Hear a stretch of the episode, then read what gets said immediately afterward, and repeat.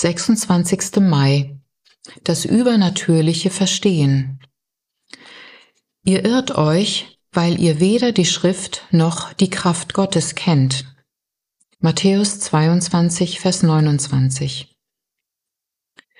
Die, eine intelligente junge Frau und Tochter eines Pfarrers, entwickelte körperliche Symptome, die später als Multiple Sklerose diagnostiziert wurden. Wann haben Sie diese Symptome zum ersten Mal bemerkt? fragte ich. Das erste kribbelnde Gefühl spürte ich im Anschluss an eine besondere stille Zeit mit dem Herrn, antwortete sie. Was war denn das Besondere an dieser stillen Zeit? Mein Andachtstext war 2. Korinther 12 und ich las die Stelle, wo Paulus über seinen Pfahl im Fleisch schreibt. Paulus hält fest, dass Gottes Kraft gerade in seiner Schwachheit zum Ausdruck kam.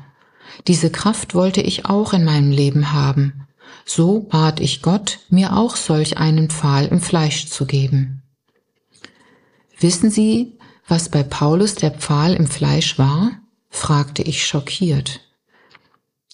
Es hat sich wahrscheinlich um ein körperliches Problem gehandelt, oder?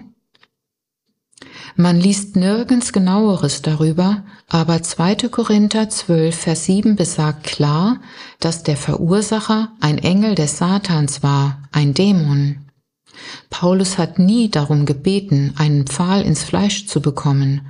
Ja, er hat sogar dreimal darum gefleht, dass er entfernt würde.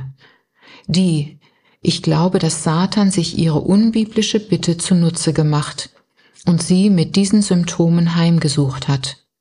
Ich empfehle Ihnen dringend, sich von dieser Bitte loszusagen und zu beten, dass jeder Einfluss des Satans aus Ihrem Leben weggenommen wird. Die ging auf diesen Rat ein und wir beteten zusammen. Sie begann sich besser zu fühlen. Die Symptome verschwanden und sie konnte ihre normale Tätigkeit wieder aufnehmen. Viele Christen klammern das Übernatürliche vollkommen aus ihrer Weltanschauung aus und schließen damit Gottes Kraft aus ihrer Theologie und Praxis aus. Dadurch werden sie Zielpersonen der Macht Satans.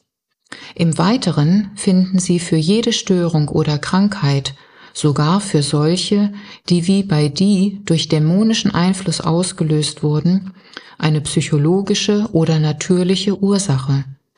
Typischerweise zählen wir zuerst jede mögliche natürliche Erklärung auf, bevor wir endlich feststellen, ja, da können wir jetzt nur noch beten.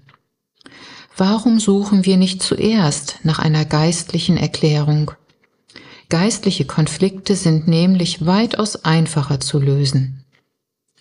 Gebet.